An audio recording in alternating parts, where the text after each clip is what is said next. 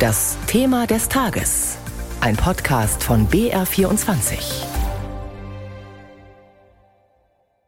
Das ukrainische Volk schaut auf uns, die russische Regierung schaut auf uns und die Geschichte schaut auf uns.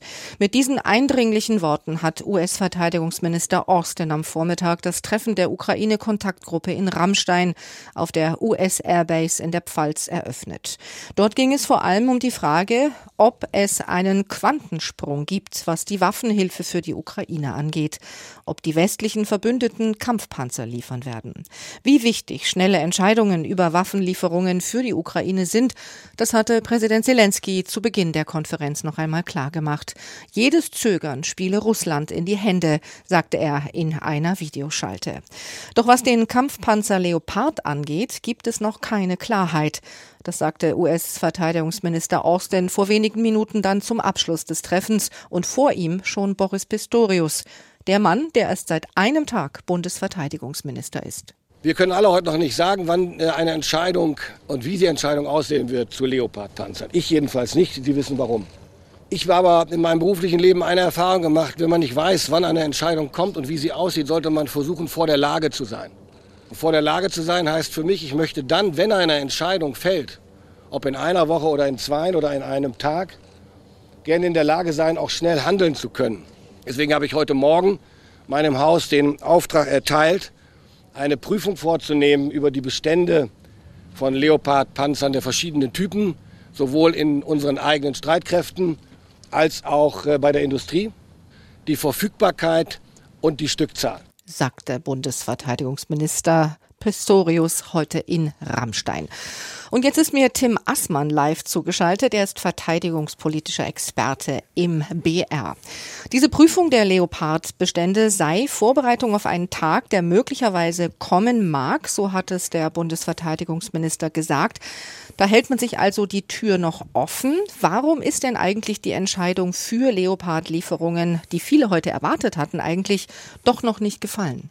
Ja, zumindest so wie es die Bundesregierung darstellt, äh, Boris Pistorius hat sich ja dazu auch geäußert, ist es offenbar so, dass es auch innerhalb der Gruppe der Unterstützerstaaten für die Ukraine kein einheitliches Meinungsbild in dieser Frage gibt. In der Vergangenheit, jüngst auch in dieser Woche, erschien das ja ein bisschen anders, nämlich dass nur Deutschland hier letztlich sich etwas sperren würde, nur die Bundesregierung da zaudere. Das war ja ein Vorwurf, aber offenbar gibt es auch andere Länder, die noch keine klare Haltung dazu haben, ob der Leopard 2 an die Ukraine abgegeben werden soll.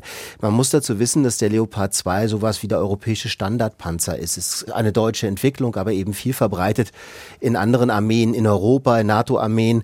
Und es gibt dort Restbestände. Viele Staaten haben ihn, manche sind bereit, ihn abzugeben, andere zögern offenbar auch noch. Deswegen ist die Haltung da scheinbar noch keine ganz einheitliche.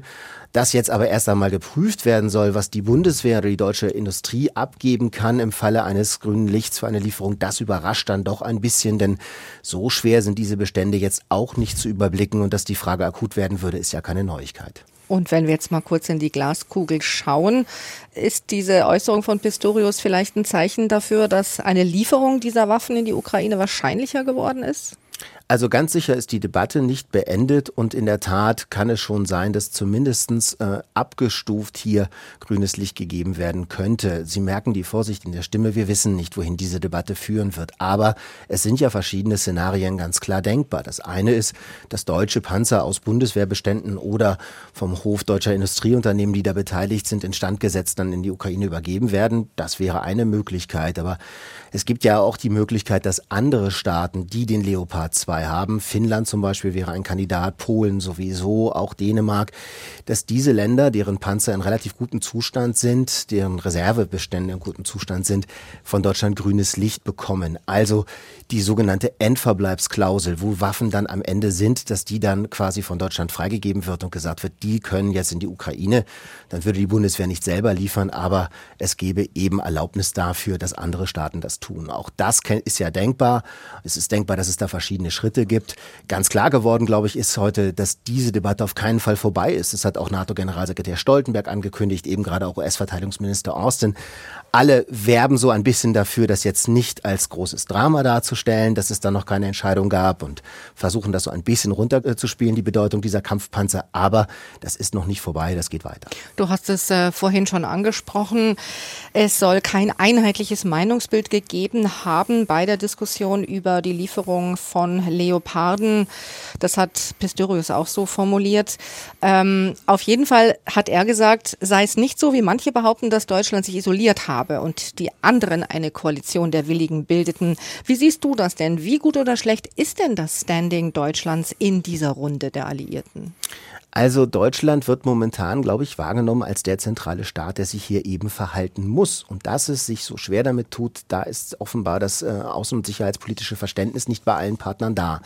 Gehen wir noch mal einen Schritt zurück. Warum ist das eigentlich so wichtig, dass genau Deutschland sich hier positioniert? Ich habe schon gesagt, der Leopard 2 ist weit verbreitet und die Ukraine kommt einfach nicht darum herum, ihre eigene Panzertruppe umzustellen von russischen und ex-sowjetischen Modellen, die dort jetzt im Einsatz sind, auf andere Panzer, auf westliche Panzer, weil sie nämlich künftig nur noch für diese Panzer Nachschub und Munition bekommen wird. Das heißt, diese Entscheidung steht an und es läuft eben aufgrund der schon erwähnten Verbreitung auf den Leopard 2 hinaus. Das heißt, Berlin muss sich hier verhalten. Dass es zu dieser Frage kommen würde, war absehbar. Dass dort, dass Berlin dann jetzt keine Position hat oder keine endgültige Position und hat und sich mit, der Finden, mit dem Finden dieser Position so schwer tut, da ist eben äh, in einigen Partnerstaaten, zum Beispiel ja in Polen, da wissen wir es ganz konkret, auch in Finnland ist es so, da ist die Überraschung groß. Warum gehen denn eigentlich die USA in der Frage der Kampfpanzer nicht voran? Sie wären ja nicht die einzigen. Es gibt ja schon andere Angebote an die Ukraine. Ja, also es werden ja auch Kampfpanzer westlicher Bauart jetzt nämlich vom Modell Challenger 2 aus Großbritannien Beispiel, an die Ukraine ja. gehen. Das ist ja jetzt beschlossen in diesem Paket. Aber der französische und der britische Panzer sind eben Insellösungen. Das heißt, die werden in anderen Staaten nicht so genutzt. Das macht den Leopard 2 eben attraktiver für die Ukraine. Die USA haben einen Panzer, der vergleichbar wäre, den Abrams. Der ist etwas schwerer. Er wird auch ein bisschen komplizierter betrieben. Also das mit dem Treibstoff ist da ein Thema und er ist vor allem natürlich logistisch auch aufwendiger dorthin zu transportieren.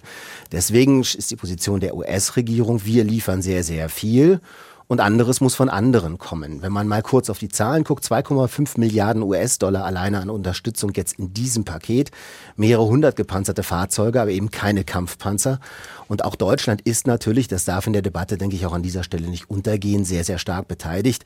Bei dem, was heute beschlossen wurde und angekündigt wurde, liefert Deutschland nochmal Rüstungsgüter im Wert von einer Milliarde. Genau, Euro. darauf müssen wir auch noch zu sprechen kommen. Das geht ein bisschen unter in dieser Diskussion, dass Deutschland eben die Ukraine weiter in beträchtlichem Maß auch unterstützt.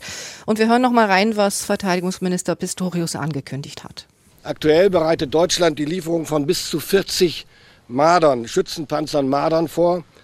US-amerikanische Panzer sind ebenfalls in der Lieferung vorgesehen, eine ähnliche Anzahl. Es gibt eine enge Abstimmung in dieser Frage mit allen Alliierten, die hier lieferfähig und lieferwillig sind. Es gibt ein synchronisiertes Vorgehen und darauf legen, das ist in den Runden auch sehr deutlich geworden, alle gemeinsam großen Wert.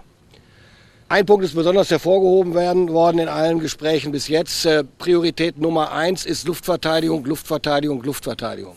Konkret heißt das für Deutschland, die Bundeswehr schickt weitere Gepard-Panzer zur Flugabwehr in die Ukraine und andere Luftabwehrsysteme auch. Insgesamt Waffen und Munition im Wert von einer Milliarde Euro.